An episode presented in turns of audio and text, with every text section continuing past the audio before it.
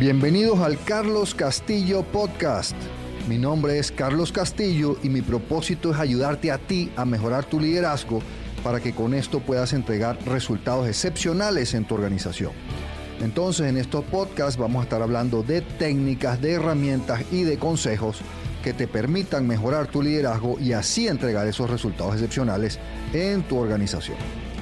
En este episodio les quiero hablar de lo que yo considero son las seis tendencias clave del liderazgo para esta década del 2020, para lo que queda de la década del 2020. Estoy grabando este episodio el 27 de mayo del 2021, pues ya pasó casi año y medio de la década, pero yo creo que estas seis tendencias van a ser muy importantes en toda esta, esta década. Primera tendencia, y la han escuchado mucho, la famosa transformación digital de las operaciones. Detrás de eso hay tecnología, inteligencia artificial, Internet of Things y una serie de temas que has escuchado. En mi opinión, en la gran mayoría de las empresas en el mundo entero, en América Latina en particular, estamos muy, muy atrasados en transformación digital. Ahora, ¿qué quiero decir con transformación digital? En meterle tecnología a todos tus procesos internos. No es únicamente tener un buen website, tener un buen e-commerce y no es únicamente la parte de cara al cliente, que por supuesto es sumamente importante. No, yo te estoy hablando de todo tu proceso de negocio, de revisar esos procesos de negocio, de verificar que se elimine en la medida de lo posible lo que es papel, lo que es retrabajo, lo que son autorizaciones manuales o autorizaciones excesivas, personas autorizando eh, acciones. Que todo eso sea lo más automatizado posible, generando datos, utilizando tecnología. Eso es la transformación digital. Y todavía hoy yo veo empresas que tienen muchísimos procesos engorrosos, sumamente engorrosos en papel. Yo les voy a contar uno, solo para que se den una idea de dónde se puede hacer transformación digital. Y esto es en el famoso, en el back office. Una empresa que me contrató para dar unas, unas conferencias y unos cursos una empresa muy, muy grande a nivel mundial, muy reconocida. Pues para hacer la compra, que es normal, hace falta en muchas organizaciones un proceso de compra, me envía por correo electrónico una orden de compra. Bueno, hasta ahí vamos bien, pero miren esto. Esa orden de compra tiene 13 páginas. Ya por ahí tienes un problema serio que va en contra de la transformación digital. Tienes 13 páginas en una orden de compra. O sea, algo en tu proceso tiene que estar muy mal si necesitas 13 hoja en una orden de compra para comprar un curso y una conferencia. Yo tengo que imprimir esa orden de compra, que tiene 13 páginas. En, donde yo estoy en Guatemala, ya se tiene la facturación electrónica. Pues tengo que imprimir la factura electrónica. Tengo que ponerle sello, un sello de la empresa, a la orden de compra, a las 13 páginas y a la factura tengo que sacarle copia, tengo que sacarle fotocopia a eso. Tengo que crear una carta e imprimirla de entrega de los documentos para que ellos me firmen de recibido. Estos son los requisitos que ellos piden. Y tengo que enviar a una persona, a un mensajero, a una oficina, donde ellos reciben el documento y me firman de recibido. Entonces, como ustedes se darán cuenta, ahí definitivamente no hay nada de transformación digital en esa empresa. Están sumamente atrasados. Entonces, sí, qué bueno si te puedes adelantar y utilizar inteligencia artificial y big data, Internet of Things y todos esos términos tan lindos. Oye, pero la gran mayoría de las empresas tienen que realmente meterse en sus procesos para optimizarlos y automatizarlos y hacerlos digitales. Todavía hay muchísimo que podemos hacer, sobre todo en América Latina, en esas tendencias y yo creo que en esta década tenemos bastante bastante, donde mejorar ahí. Segunda tendencia, la velocidad del cambio. Todos hemos escuchado, el cambio es la única constante, el cambio es permanente. Bueno, y desde hace muchísimos años el cambio se viene acelerando. Y una cosa que sí es diferente es que ahora los cambios son mucho más disruptivos. Cada vez que hay un cambio tiene mucho más impacto.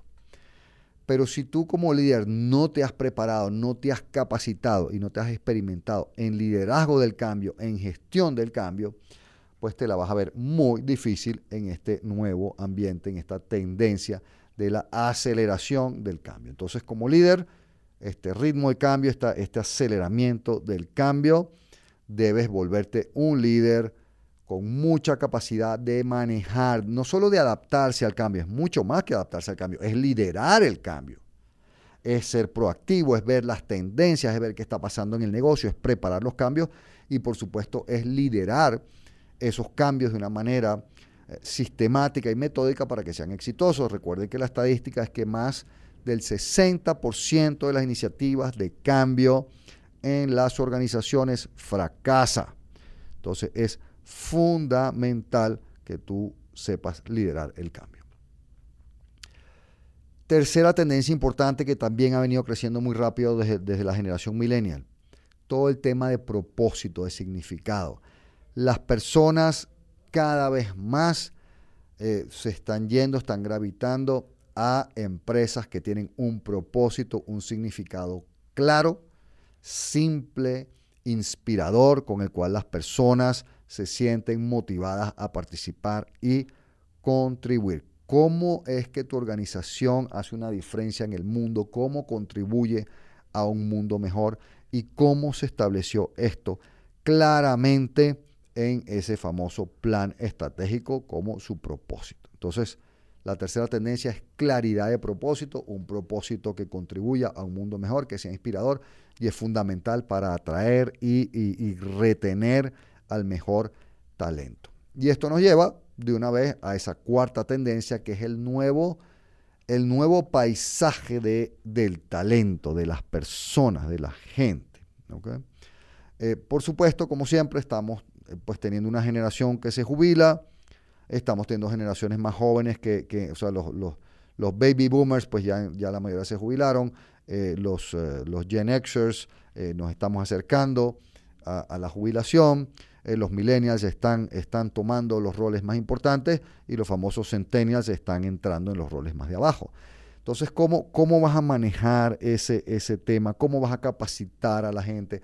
cómo los vas a desarrollar para que puedan enfrentar todos estos mismos retos de tendencia que estamos, que estamos viviendo, eh, cómo hacer que esas generaciones mayores, que por supuesto en muchos casos tienen mucho que aportar, no se sientan aisladas, no se sientan ignoradas, no se sientan despreciadas, cómo hacer que tu empresa no los desprecie y les saque el mayor provecho, cómo motivar a las diferentes, a las diferentes generaciones, a las personas de diferentes edades cómo mantenerlos motivados. Entonces, esa es la cuarta tendencia, ese nuevo, ese nuevo paisaje, ese nuevo paisaje de talentos, cómo, cómo, cómo va a evolucionar y cómo lo vas a manejar.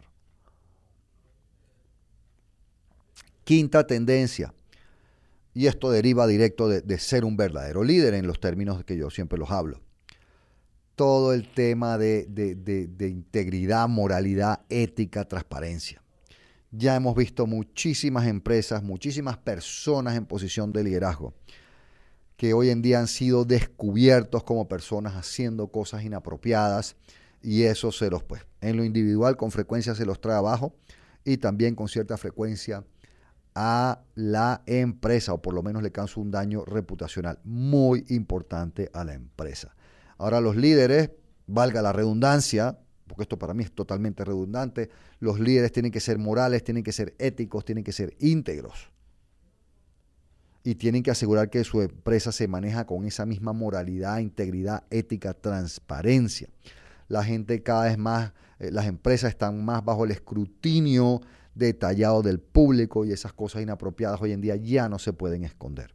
Entonces es una quinta tendencia muy importante, todo el tema de integridad, moralidad, ética y transparencia de los líderes. Y la cuarta, pues la palabra es antigua, pero wow, la pandemia, cómo nos, cómo, nos, cómo nos las convirtió en realidad, que es la famosa globalización.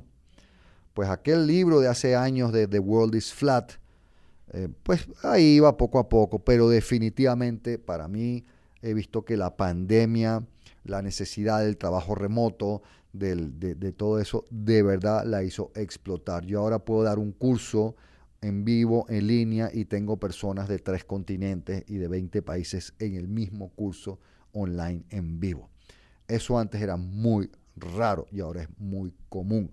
Entonces la, la, globalización en ese sentido, donde tú vas a poder tener clientes en más partes, donde tú vas a poder hacer servicios de consultoría, de coaching, sobre todo toda la parte de servicios profesionales, se, va, se vuelve mucho más global. Entonces, ¿cómo vas a atender eso? Y aquí, de nuevo, todas estas tendencias se entrelazan entre sí, entre sí, por supuesto, ¿verdad? Porque tienes la tecnología, tienes los procesos tecnológicos, tienes el contenido, tienes las capacidades, tienes a los líderes adecuados para manejar esta globalización que de verdad, verdad, verdad eh, está pasando. Ahora tienes un equipo en una reunión de Zoom y tienes gente de cinco países diferentes.